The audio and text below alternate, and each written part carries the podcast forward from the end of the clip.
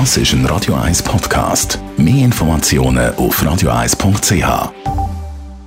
Die Morgenkolumne auf Radio 1 präsentiert von Jackpots.ch. Das Online-Casino der Schweiz. Jackpots.ch.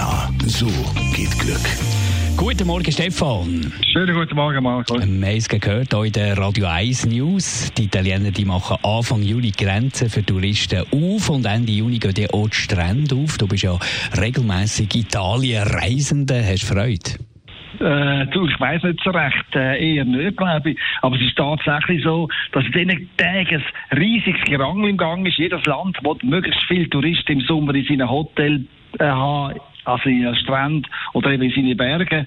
Da geht es um Milliarden von Franken, wo kein Touristenland will, äh, verpassen und schon gar nicht nach dem Lockdown, wo im grossen Stil die Arbeitslosigkeit in der Schweiz, aber auch im Ausland bringen.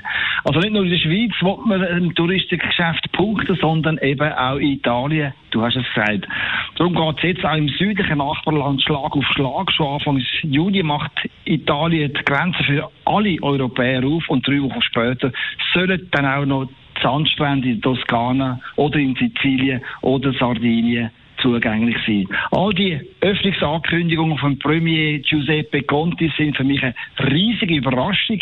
Ja, in meinen Augen sind es schon fast Verzweiflungsdaten. Denn so richtig Lust haben nicht mal ich, möglichst schnell wieder an einem Strand in Italien zu liegen. Denn das Coronavirus hat im Süden heftig gewütet und hat ohnehin labile Gesundheitswesen am Rand vom Zusammenbruch gebracht. Und wenn ich jetzt in italienischen Zeitungen lese, wie die Öffnung vor sich gehen soll, dann habe ich noch mehr Bedenken. Denn es ist nicht nur Rom, wo jetzt Vorschriften für den Strandbesuch macht, sondern auch noch jede Region selber.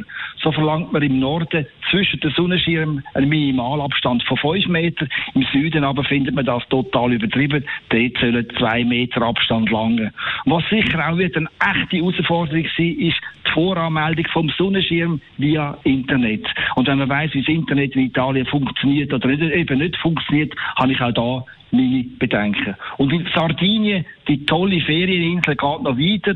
Dort muss ein Ausländer bei der Einreise einen Gesundheitspass vorweisen, wo der Hausarzt in Zürich oder Winterthur bestätigt, dass man in bester Gesundheit ist. Und bei der Einreise in Sardinien wird ein Arzt dann auch noch den Speichelabstrich machen und Temperatur messen. Wer über 37,5 Grad hat, der muss draussen bleiben. Aber ganz ehrlich, so stelle ich mir Sommerferien am Strand nicht wirklich vor. Nein, ich fürchte schwer, dass in Italien all die Vorschriften zum totalen Chaos führen werden und Touristen letztlich abschrecken wird. Und am Schluss wird unser eins halt doch lieber die Sommerferien am Zürichsee oder am Bodensee verbringen. Dort wird man Temperatur kaum müssen Morgenkolumne von Stefan Barmettler, Chefredakteur von der Handelszeitung, zum Nachlesen auf radio1.ch. Die Morgenkolumne auf Radio 1.